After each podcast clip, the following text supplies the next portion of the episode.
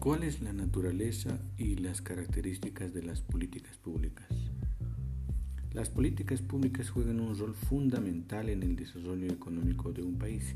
ya que estas son un conjunto de lineamientos y decisiones que orientan la acción que permitirá alcanzar determinados objetivos,